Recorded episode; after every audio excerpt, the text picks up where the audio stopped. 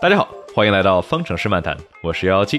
我是邱超，今天呢，我们两个跟大家来聊一聊，哎呀，感觉有点对不住大家熬夜的朋友们啊的一场比赛——二零二二年的墨西哥站。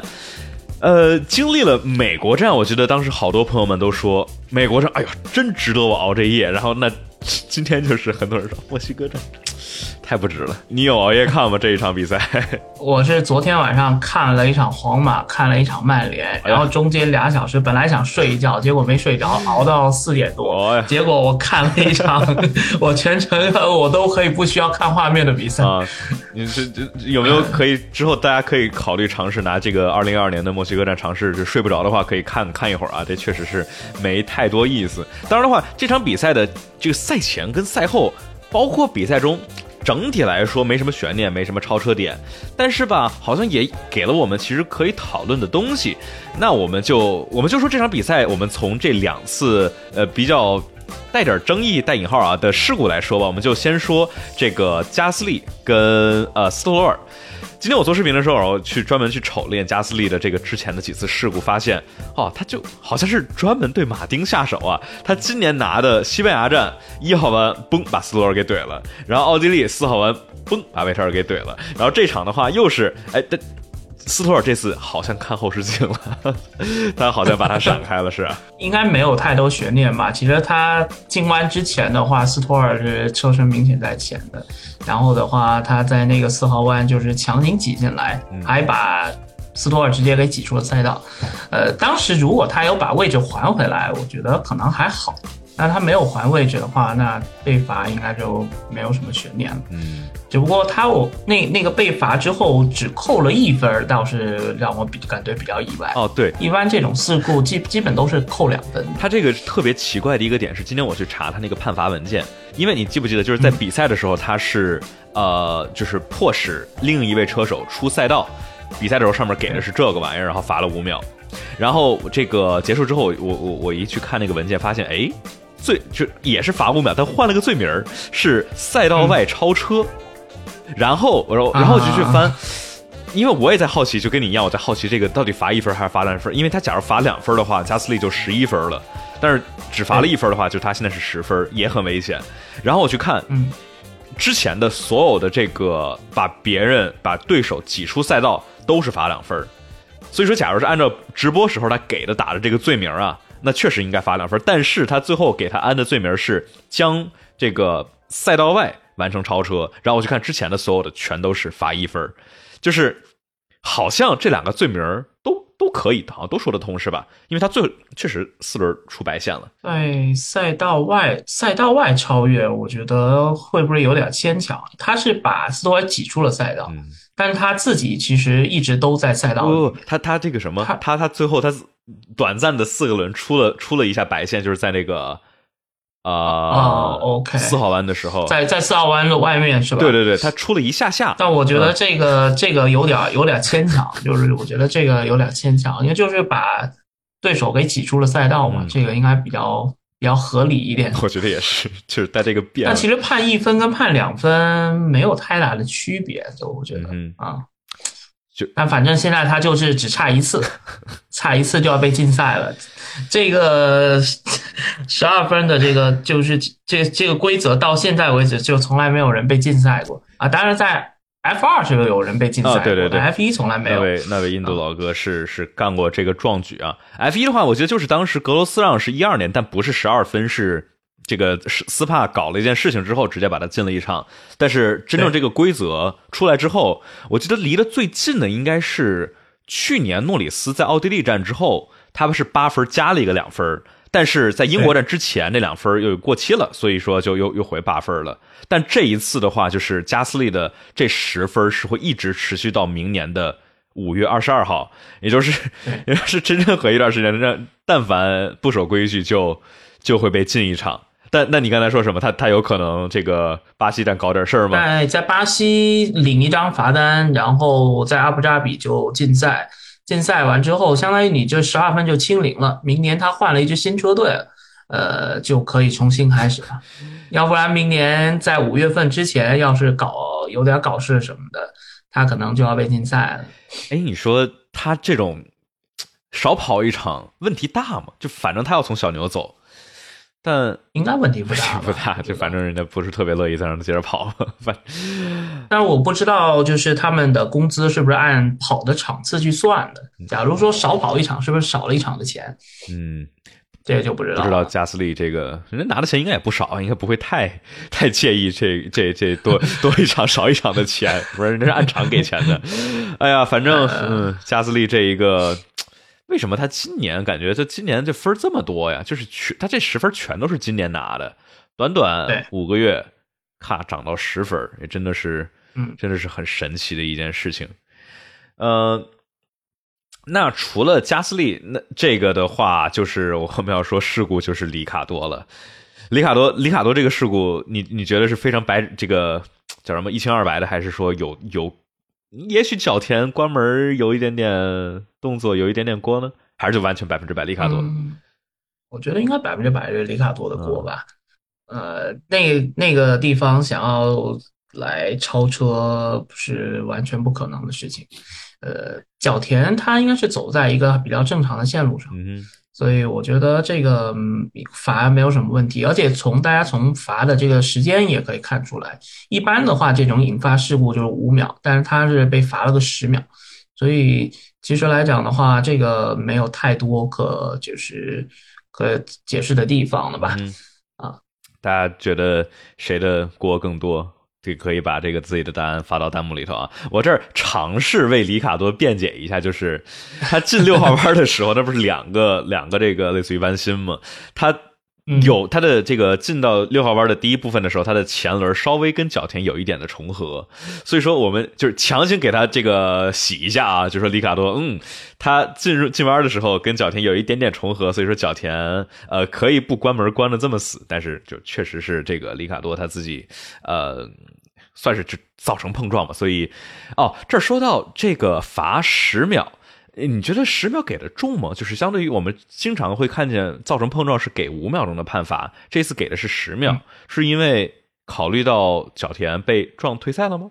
我我我觉得应该是指里卡多那个超车的那个那个位置，我觉得因为他当时那个几乎是处在一个不太可能完成超越的时候，然后你引发了碰撞，导致对手退赛之类的。呃，所以才给这样的一个处罚。你像上一场在起跑的时候，呃，拉塞把这个塞恩斯同样也撞退赛了。呃，不过只是一个五秒的罚时。当时也可以看那个慢镜的时候，其实当时塞恩斯是想要做一个交换线，然后呢到外线去超维萨潘。其拉塞尔其实是虽然进弯的速度确实也相对快一些，但他其实没有料到。三思会走这样的一个线路，引发了这个一个一个事故，所以的话，我觉得这个可能时间上的不同，也就是里卡多其实在当时是没有可能去完成那个超越的，但他强行去做这样的尝试，啊，导致了那样的事故。啊，确实是这样。哦，对，而且上一场里头拉塞尔这个，而且是第一圈嘛，一般来说赛会好像第一圈也会判的稍微松一点点。就是里卡多这边的话，角田他除了那条线，好像没有什么别的可能。而上一场里头，拉塞尔他前面那是一堆车，有维斯塔潘，右边有汉密尔顿，塞恩斯这突然切回来，好像确实是容易没有那么的料到。呃，OK，所以说碰撞这个我们说完了，但是他罚了十秒，好像到最后。好像没啥用啊，里卡多这个，哎呀，你说他，你说你，你，你今年别的时候干啥去了？到最后几场里头突然支棱起来了。里卡多这最后换的这个红胎啊，真的是，嗯，哇，相当的秀啊！然后罚罚十秒，哎，没事儿，我我我超我我不，这个真的是，这个真的是比较牛。确实，当当当时那个博塔斯应该是第四十圈，我看一眼，应该是四十圈。博塔斯是三十九，三十九圈那会儿进进站的时候，他换了硬胎，我其实不是很理解，因为你已经跑了超过一半的里程了，然后的话，其实中性胎大家跑的也还不错，能够坚持这么长的时间，为什么要换一换这个？硬胎呃，不索性再多坚持一下去换红胎，所以就当时我其实是有觉得有点意外。然后里卡多他们做了这样的一个策略，最后证明是 OK 的。呃，相对来讲的话，可能这一站比赛，因为呃，二链的话用作这个这个贝耐力的轮胎测试，其实大家对这条赛道现在的一个信息收集其实不是很足，判断上可能也会有一些出入。哎，对我我我刚才网开录制了，没事，我们我们我们接着说，你接你接着说，你接着说，嗯，嗯，就呃。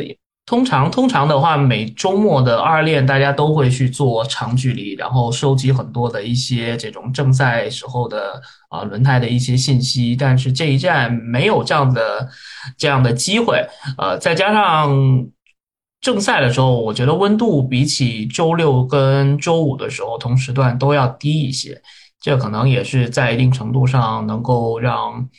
红黄啊，这两这两种轮胎，无论是鲜红还是鲜黄，都能跑完这样的，反正都一样。呃，不要用硬胎，就是昨天正赛，就你想跑出好成绩的关键。对，而且我觉得还有一个点就是，呃，练习赛里头好像就维特尔跟斯托尔测了一下白胎，其他所有人白胎是根本压根儿没测的。再加上你刚才说的这个二练的时候，这个呃叫什么倍耐力的这种轮胎测试啊，所以说导致可能大家对这个白胎的具体的性能，这次白胎应该是 C 二，它到底这个衰减和它的这个正赛里头的速度怎么样，就不是特别的了解，所以说导致了最后我们看见这个呃不管是奥康啊，还是博塔斯啊，还是这个梅奔两个人换上白胎，到最后速度都不是特别理想。然后反倒是这个里卡多黄胎起步，然后多跑了一段，然后最后换上红胎是非常非常的耀眼的成绩。就是我看他圈速最后的那换了红胎之后，他是稳定的比前后那些白胎的人一圈要快一点五秒以上，快度快的时候一圈要快两秒，所以说就是蹭蹭蹭蹭蹭往前往前往前走，所以这个确实是。很亮眼的发挥，好久没有看见哦！我不知道你有没有注意到一个好玩的，就是在他去超奥康的时候，第二圈他这个最后一个弯是七号弯吧，出来之后，他看前面奥康好像是他直接跟了一圈了可能觉得前面奥康应该没电了，所以说他在直道上比了一个手势丢 然后接下来就把他超了。哇，这个真的是太，就感觉熟悉的里卡多的这个怎么说，有点搞怪，然后实力也在这儿的这种感觉，只不过。哎呀，你你你怎么看？明年里卡多他自己也说明年应该是不会出现在 F 一的正式席位去开车，没否认后备车手，但是这个车手怎么怎么觉得的？太可惜了吧？我觉得，无论他在哪支车队，我觉得里卡多在围场当中都是给人非常阳光这样的形象。其实特别在这样的围场里，我觉得特别适合，就有这样的一个人在。会挺有趣的，无论是他在哪支车队跟谁做队友，我觉得都都是关系都是相当好的。呃，今年的话，也不是说今年了，其实他来到迈凯伦都总是没踩到那步点上。嗯，他只只是能在对刹车要求比较高的赛道里边，他能跑出比较好的成绩。啊，像墨西哥这条也是全年对刹车要求比较高的赛道。呃，所以的话。比较遗憾吧，我觉得，而且他这一回离开围场，我觉得他想要再找到正式席位，恐怕就不太容易了。嗯，毕竟年纪在这儿了，这个下面一堆年轻的人往上顶，他这个就是说，哎，我总觉得里卡多他这个天花板应该是非常非常高的。你想，当时我就是能跟，首先来到大红牛，能能能把第一年把维特尔给比下去。然后能够跟韦斯塔潘打得有来有回，虽然当时我们不知道韦斯塔潘之后会成为多么样一个级别的车手，但是我们现在回头看，对吧？一七年、一八年这个算是这么长时间以来唯一一个能够跟韦斯塔潘打平的车手，就真的不容易。但是他到了迈凯伦之后，除了去年的蒙扎以外啊，包括这场的这个墨西哥，真的是比自己的队友诺里斯还是差的。差的太远了，所以说确实也能够理解迈凯伦去去相当于把他踢掉，然后去尝试寻找他们未来的这个新秀，那就是这次的话就是皮亚斯特里。那里卡多明年不在了，哎呀，所以说这个迈凯伦压力来到了这个皮亚斯特里身上。你你你觉得皮亚斯特里明年能够打平诺里斯吗？预测一下，大胆预测一下。呃，我觉得比较困难。我首先就是皮亚瑟里，他从青训是在 L 品这驾驶，他他开开雷诺赛车其实比较多，然后明年会来到迈凯伦开这个迈凯伦赛车梅赛德斯的引擎，这两者其实变化就是中间的差别是非常大的。其实里卡多从雷诺来到梅赛德斯，他的这个引就是这两款引擎啊，其实他都一直适应的不是特别好。其实这这这也是跟他这两年在迈凯伦成绩不太好有一定的有一定的关系。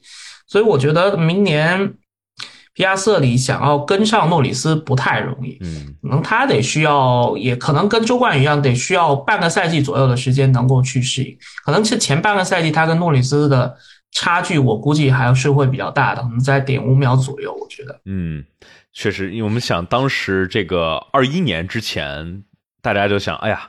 诺里斯一要要要被这个里卡多教做人了，结果发现说反了，这个这是真没有想到，里卡多这么经验的有经验的一位车手啊，来到诺里斯居然能被这么年轻的一位小将，呃，全年这两年来看，真的是完完完全全给比下去了。那我们说完了这个迈凯伦算是中游这块啊，最后里卡多我们提一句，他是上升到了第七名，罚了十秒。还是第七名，因为他他比奥康跑出了十多秒。然后我们可以去看一看围场的前面，我们去看一看梅奔、法拉利和红牛。我说说梅奔跟法拉利吧，又是把积分拉近了，而且这个是，呃，你 你觉得梅奔今年有可能去拿拿到车队第二吗？或者说，呃，或者这么说，嗯，他们想要拿到车队第二吗？不会，因为风筝时这个我觉得是肯定的。就就比较简单一个道理，就是红牛已经被罚了，罚了百分之十。你相你如果抢到第二，确实能多拿一些钱，相当于你把自己也罚了，从八十你就变成百分之七十五。其实这也是不划算的。第二跟第三对他们来讲没有什么差别。他们今年接下来这两场唯一的目标就是争夺一个分站赛冠军。嗯嗯，没有其他的。我觉得第二跟第三不会有区别。四十分他们想追是有可能，但是我觉得应该不会。嗯，但考虑到法拉利的表现的话，就也也许不是由得得梅奔来去决定的。有可能梅奔在尝试追一个分站冠军的时候，哎呦，一不小心就拿了个 T 二。哎，但。这车队怎么能够主动摆烂呢？我就我就我就想这个 这什么样的情况？就你历史上有过这种故意不就是一四年的时候，这不是传闻说这个维特尔尝试就开故意不不好好开，然后为了这个这个满足他的跳脱条款，但就是其他情况下有过这种车队故意不拿前面的名次吗？因为好像这个往越往前，居然是反而有劣势，这是历史上第一次吧？呃，因为 A A T R 也是这这两年才开始用的，呃，所以这这前面应该想要找这样的例子，恐怕是不太多见的。那我但是其实来讲，就目前红牛这样的强势的表现，我觉得也不至于需要去摆烂或者是故意不拿这样的一个情况。其实红牛现在的优势还是非常明显的，最后两场再连胜两场，也一点都不会感到意外。嗯，所以的话，其实行，怎么说呢？我觉得只要正常跑，可能都很难，就是在名次上会有变化。我觉得差了多少？四十分左右吧。四十分，四十分。这一场是追了多少分？这场二四跟二四跟五六，呃，追了追了二十多分吧。看啊，看一下。这这场的话，呃，法拉利拿了十八分，梅奔拿三十一分，所以说追了十三分，追了十三，嗯，就对，就是这样才追了十三分，对，因为不太，就法拉利如果说就像这场，我觉得五六就是他能拿到最差的一个成绩了，就正常跑没有事故的话，对，但所以四十分也不太好追啊，除非能够两两场都能拿一二，然后冲刺赛也拿一二。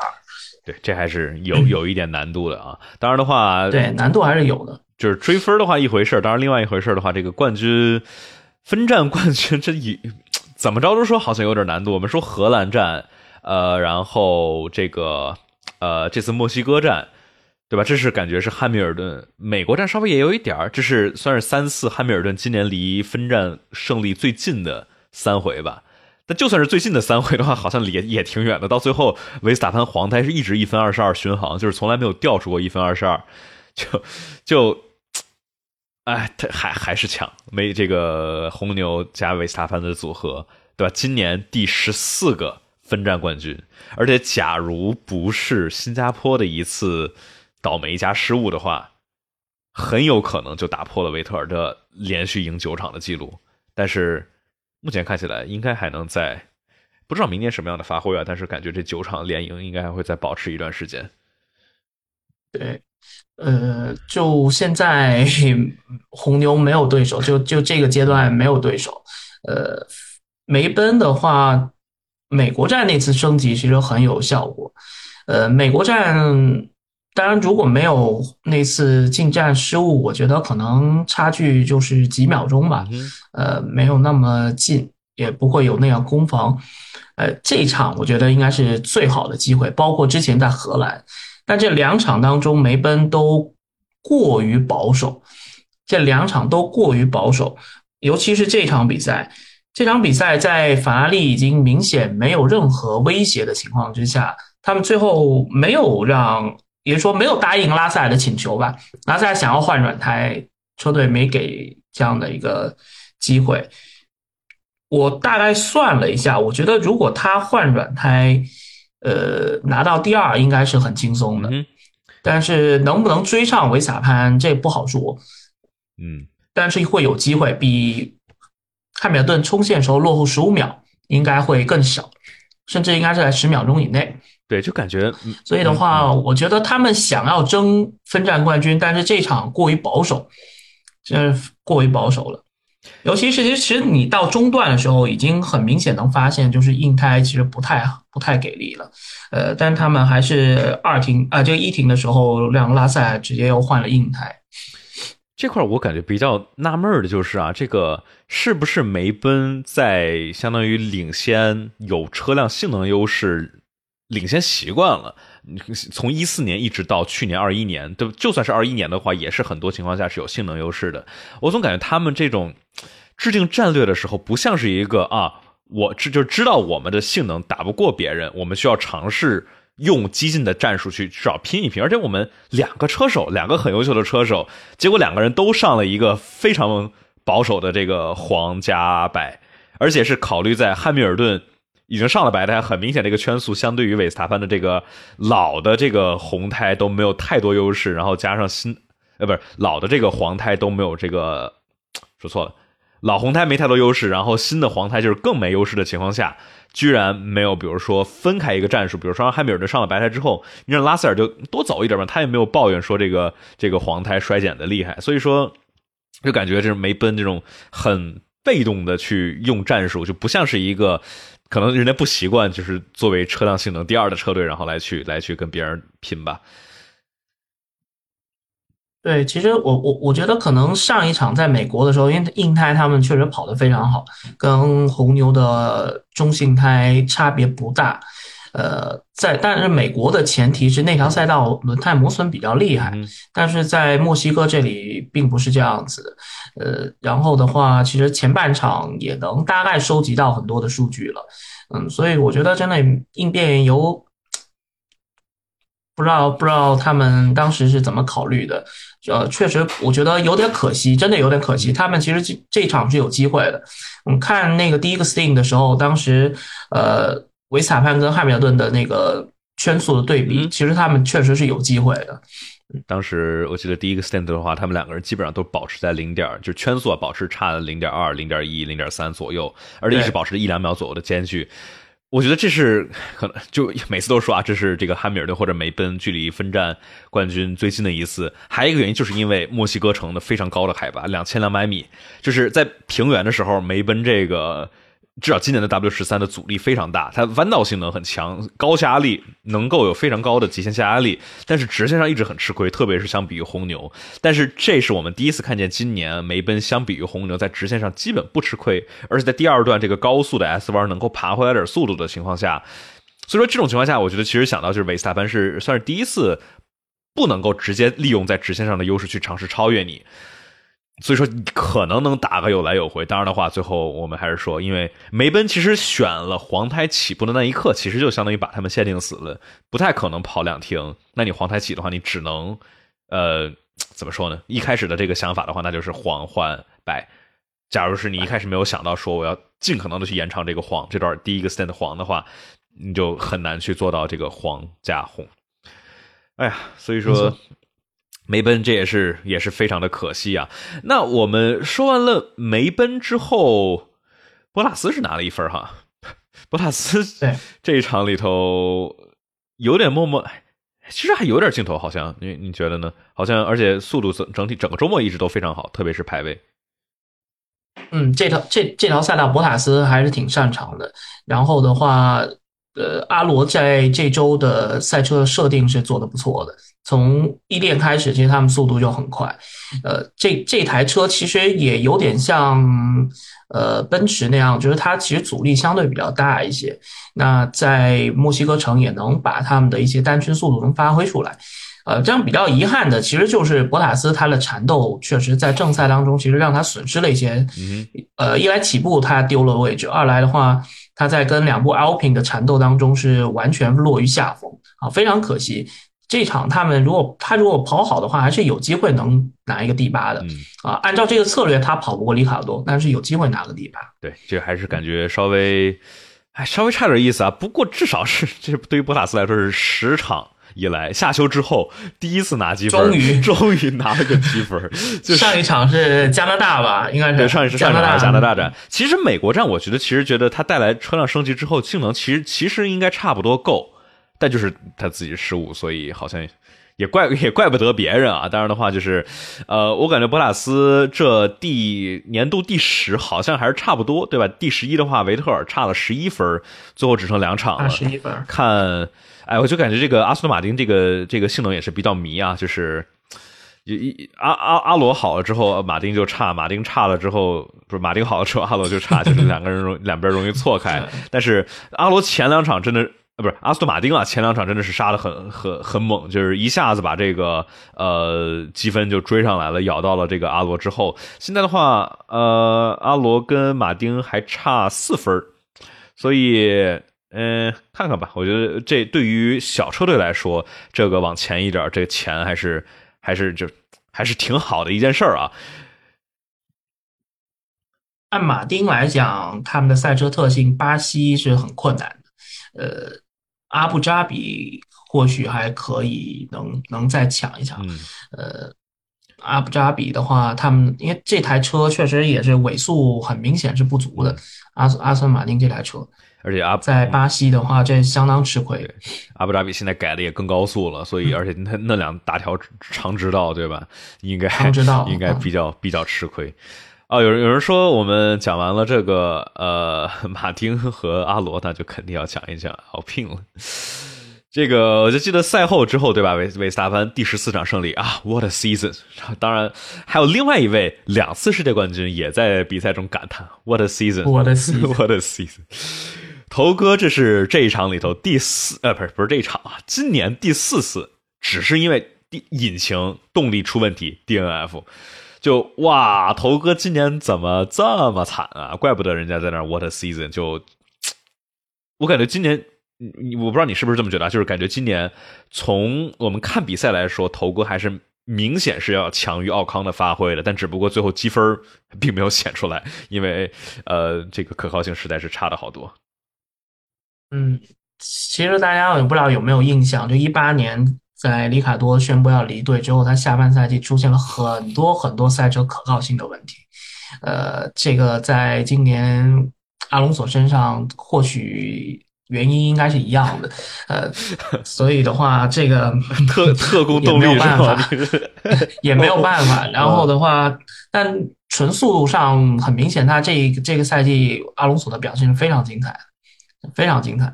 当然，他他这个前前半赛季就遇到的状况实在太多，然后今年这个处罚也很多，都对大多数都对他不太有利，嗯，所以拿到的分数没有那么多。如果他今年能够像诺里斯那样，我估计两人可能积分差不了太多。他现在落后三十多分吧。对，但是然后的话追上我觉得悬，因为诺里斯总追肯追肯定追不上了，两两场肯定是追不上了。呃，但是的话，阿隆索今年的这个状态真的非常令人欣喜，四十一岁啊。所以说，这个也是我们这个周末，这个周末头哥跟老汉是在社交媒体上是互相，呃，发了点好玩的这个 东西。当然的话，就是也是引到，就是说汉密尔顿他讨论自己的退役，他表示，呃，好像，哎呀，不着急啊，可以签个长的合约啊，跟梅奔也许对吧？而且我们看着这两位最年长的车手，对吧？就除了维特尔之之之外，最老的两个车手，真的是感觉愈战愈勇啊！这都是一个四十一，快四十二了，然后一个三十。汉密尔顿多少？三十七了，对吧？嗯，八五年的啊，三十七，八五年的一月五号，这就没有感觉任何，基本上啊看不出来有太多衰这个衰败的迹象。我觉得顶多是，比如说去年跟韦斯塔潘在争的时候，汉密尔顿感觉啊可能失误率稍微高一点点，但是也能从他这个刚得完新冠回来，然后这个可能受的也受了点影响，就是。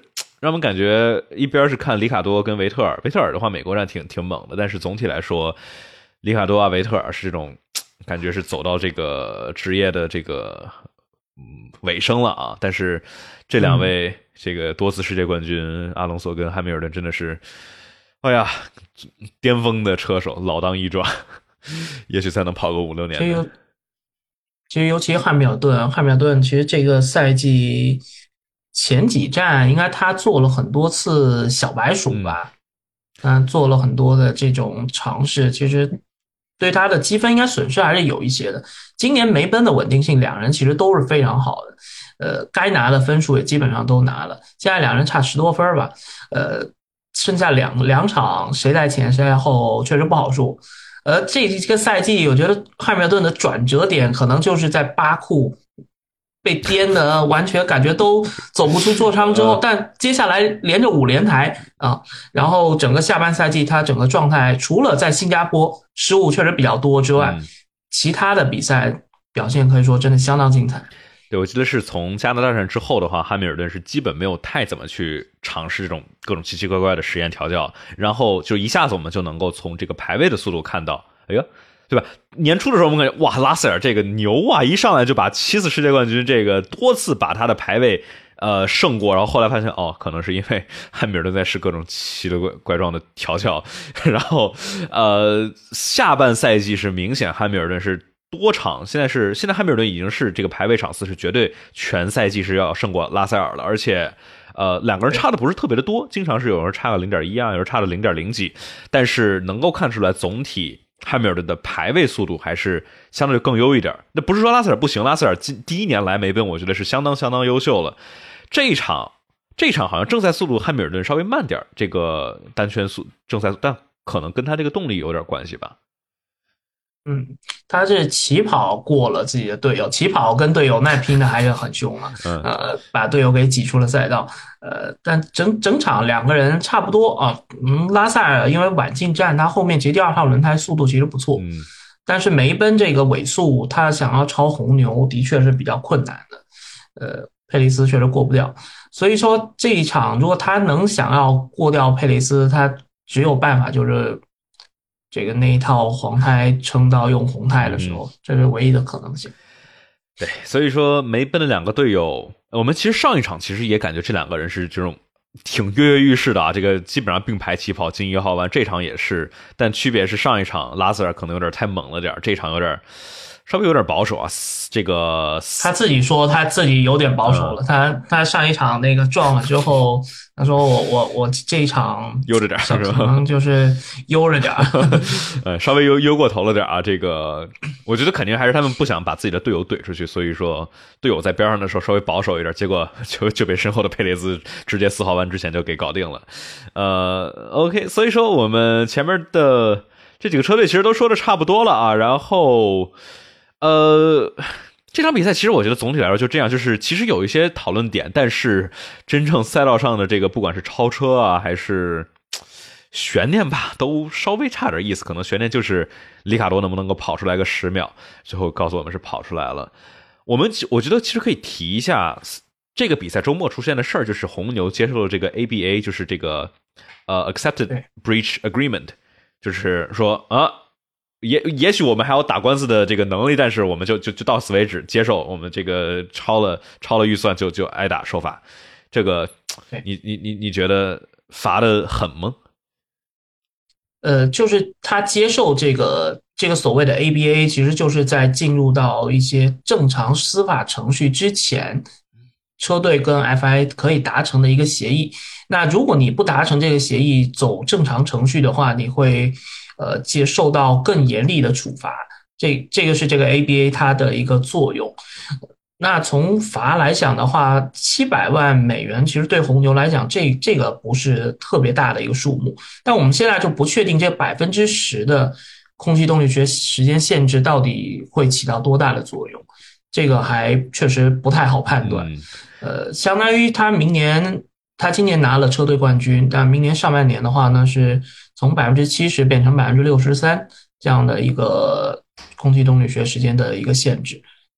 会有一些受限，但不确定这个限制的幅度到底影响有多大。嗯，对，就是我们有很多朋友们在问啊，就是说这个呃，空气动力学是 CFD 加风洞的这个时间配额的限制到底，比如说啊，说限百分之多少会影响多少单圈速度？我觉得这个非常的难去下一个定论，因为对吧？就假如一一个车队他选择了一个错误的方向，然后结果你你吹的再多，你吹百分之二百，也有可能都是吹废了的。所以说，那假如是比如他走的方向对的话，那也有可能就是事半功倍，对吧？所以说，我觉得很难去去量化这个事儿。然后，呃，刚才有朋友说这个潘子的长距离，我们刚才其实有提到，就是你的速度快呗，然后就相当于我觉得是没有把轮胎推到那么极限，所以说一直能够有很稳定的这个速度，黄胎速度不带衰减的，一直一这么这这么这么长里头。我们说这个他们的 ABA 哈，这个 ABA 里头就相当于是官方正式确认了。呃，红牛到底超了多少钱？就是之前我们一直在猜测啊，有说超超多少，有说是这个超一百万，有说超两百万的这块正式确认是超了一百八十六万，也就是超了预算帽的百分之一点六，就在这个算百分之五以内，所以是轻微超支，但其实也超了超了不少。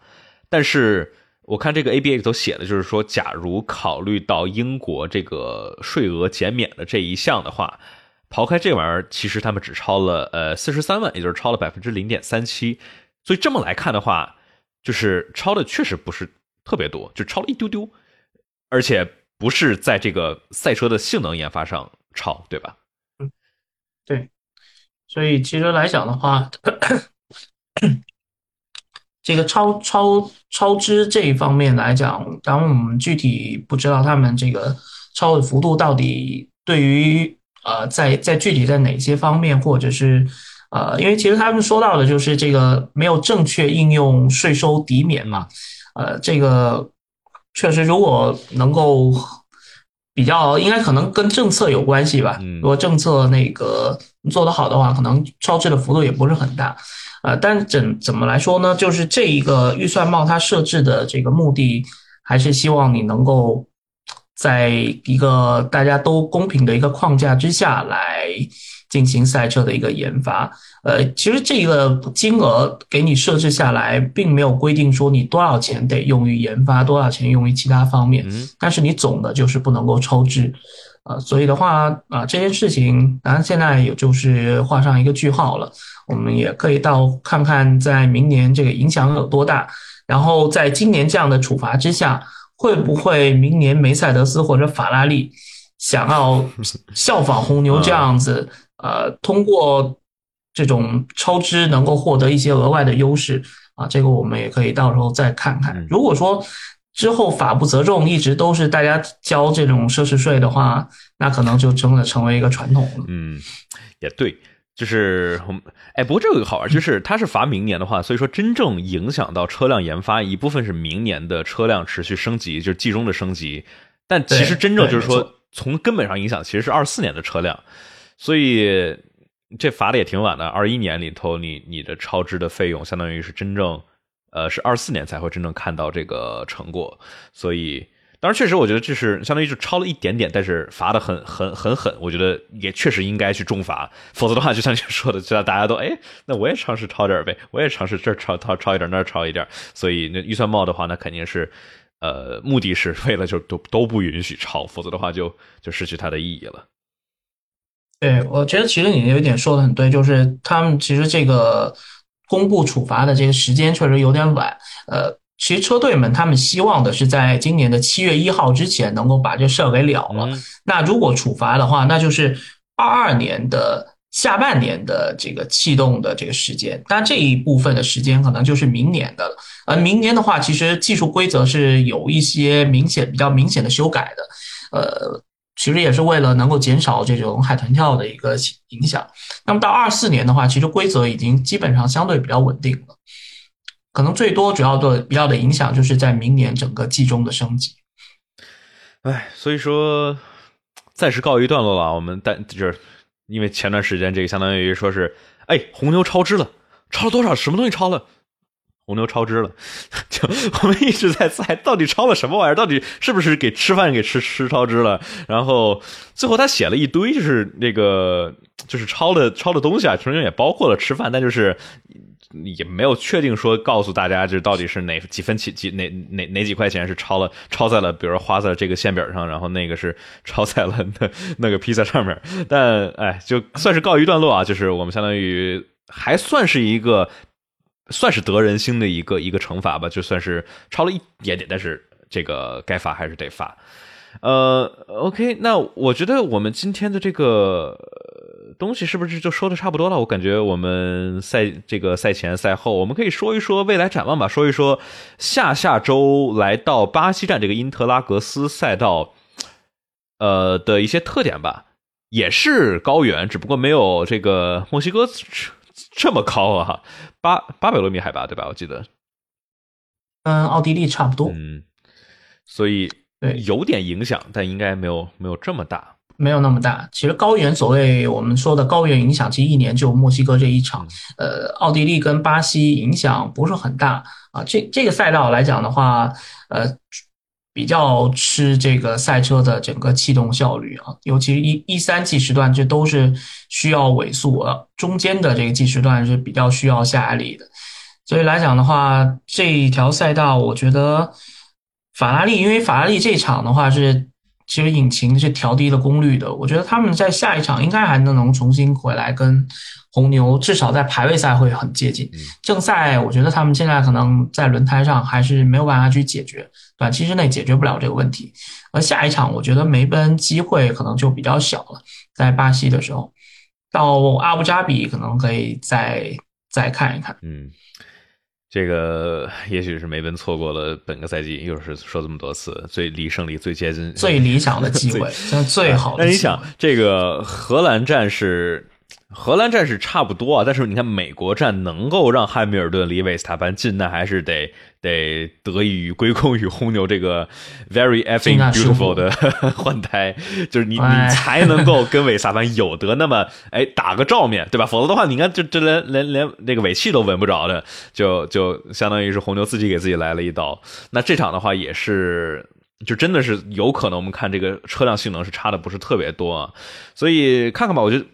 就墨西哥城这条这边这个呃罗德里格斯兄弟赛道是我感觉历史上总体来说都不是特别的精彩啊。我觉得核心的点就是这个这个这个体育体育场馆这部分，就是它非常的壮观，非常的漂亮，非常的这种。有气势，对吧？观众都火热的这个墨西哥人们粉丝们的热情，但是他确实对这 不不好跟车。你说你这个十二十三号弯甩进来之后，就是弯弯眼眼，弯弯眼眼，弯弯眼眼，然后到直线又又都给拉开了。就是有有助于观众看比赛，但不 对于超车一点帮助都没有。其实还不如就是 不绕体育场，直接绕那个以前的那个外头就是这个半圆，对那个最后的那个弯角。当然那个弯角确实会比较危险一点，速度比较快，可能会比较刺激一些。但这条赛道因为它比较相对比较窄，你要超车不容易，真的不容易。而且加上第二段这个高速的 S，你就是。本来也就不好跟，其实也就是一号弯、一号弯和四号弯嘛，对吧？所以呃呃，你刚才说的这个体育馆这里头，就是有点类似于这个叫什么？呃，阿布扎比之前改之前啊，就是这个法拉利事件那一块儿，对吧？他是为了，就是为了怕，怕你速度太快，就是缓冲区不够，所以说给你先来一个五六七，给你来一个折一下，所以就感觉就就这个便秘的事，就相当于你跟上跟上跟上，哎呀，就就给甩开了。所以，呃，看到一八年法拉利内部给外头取外号，对维维特尔在这个墨西哥站是一直是挺挺挺挺有乐子的。呃，OK，所以说我觉得我们可以期待一下这个巴西站，因为巴西站伊特拉克斯是每次我很难想到有哪年不精彩。呃，不管是下不下雨，假如下雨的话就好玩了，我觉得。但是不下雨的话也应该挺有意思的，有很多很多可以超车跟反超车的点，就是这条赛道真的是真的是经典。对，其实两条赛道刚好是两个极端啊，就墨西哥超车很难，嗯，而英特拉克斯是全年最容易超车的赛道之一了。呃，然后再有还有冲刺赛，再加上巴西的时差是十一个小时吧，啊，所以还好，比比美国跟墨西哥要好，不不是凌晨三四点的，是你看完比赛还能再睡一觉。凌晨两点到四点嘛，对吧？这是周一的，呃，周一的是吧？啊，两点到四点，对，不算太好。他他他像不让不让太那个。呃，我记得以前好像是还是三还是一点开始啊。嗯，反正在反正在这个西半球，呃的比赛对于咱们这个中国的朋友们就是比较没有那么好，但是我觉得还好了，我觉得可以这个想绝大部分的欧洲比赛对于咱们都是这个周日晚上九点左右，这是算是很黄金的时段了。呃，就我觉得最糟糕的应该是美国的西海岸，动辄这个正常的欧洲比赛全是全是早上六点钟，这这太痛苦了，这个这早起看比赛是。当然，明年的拉斯维加斯，大家是可以在早上来看比赛，这非常好，可以体验一下。那那那一场应该是北京时间的下午一点钟的开始，嗯，当地时间晚上十点的比赛。哎，但拉斯维加斯之前有人提到过，十一月份对吧？十一月份的拉斯维加斯晚上十点多，应该气温平均也就是个位数。这轮胎啊，对，因为但是因为它是沙漠，沙漠的话，它白天热，它它晚上特别冷，所以说，我我我不知道他们有没有考虑过这个问题，特别是明年没进暖胎毯，对吧？应该是二四年，二四年，二四年，这个 没暖胎毯，个位数温度，我记得是哪年？一八年的东侧在巴塞罗那就特别特别冷。就 特别的对，所以我我不知道他们有没有考虑过这个问题。这到时候出场圈，这所有人滑的跟在冰面上开车似的，所以 可以可以期待一下这个时间。对于国内的时间，算是不错的一场比赛啊。OK，那咱们今天的这个回顾就到这儿啊。我们也是差不多说了一个多小时了，这个感觉这么快啊？感感觉没没说什么东，没有什么比赛发生什么东西的。墨西哥城这场大奖赛，但是给我们带来了其实挺多的讨论点，也是挺有意思的。二零二二年可能达不到二一年那样的这种紧张刺激的高度，但是还是有挺多挺有意思的发展的点。毕竟作为启动规则第一年，所以说我们大家到时候期待一下这个巴西巴西站吧。巴西站是值得起来熬夜的，这三场熬夜的比赛，巴西是必须得熬的。对，这这比赛不不会不会很枯燥。哎，就就但愿我们不要奶的太准。OK OK，那今天的话，我们的这个墨西哥站的比赛回顾就到这里，感谢大家的支持。然后这场里头。假如大家在喜马拉雅或者苹果播客平台上面收听的话，麻烦大家给我们来一个五星好评。然后大家假如想直接支持我们节目的话，可以在爱发电上面搜索“方程式漫谈”，这样的话获得抢先听版本。就是大家假如想听我跟邱老师这个周一晚上就去聊刚刚过去的比赛啊，就是去爱发电上面支持一下我们，然后就能够马上收听到新鲜热乎的比赛回顾。然后大家去微博上面去去 follow 一下邱超老师啊，然后包括还有这个 B 站上面也有。呃，所有的各种的围场的新闻，这不只是 F 一啊，各种各样的体育相关的，对吧？NBA 啊，各种东西，对吧？NBA 现在这个赛季也开始了，F 一 F 一告一段落，快要，但是 NBA 哎。接着接接着来啊！世界杯了，嗯，看球了，看球，哎，各种各样的体育赛事，对，大家都去记得去 follow 邱超老师的这个微博，在屏幕的，哎呀，是这边屏幕的下方，大家能够找到这个邱超老师的这个微博的 ID 啊。这里的话要感谢一台红色拖拉机，哇哦！呃，充了舰长，非常感谢这位朋友啊！这个欢迎上舰，感谢这位朋友对我们节目的支持。然后的话就是这样了，感谢大家的支持，感谢大家的跟我们一块来聊墨西哥站。所以说就到这里，大家拜拜，拜拜。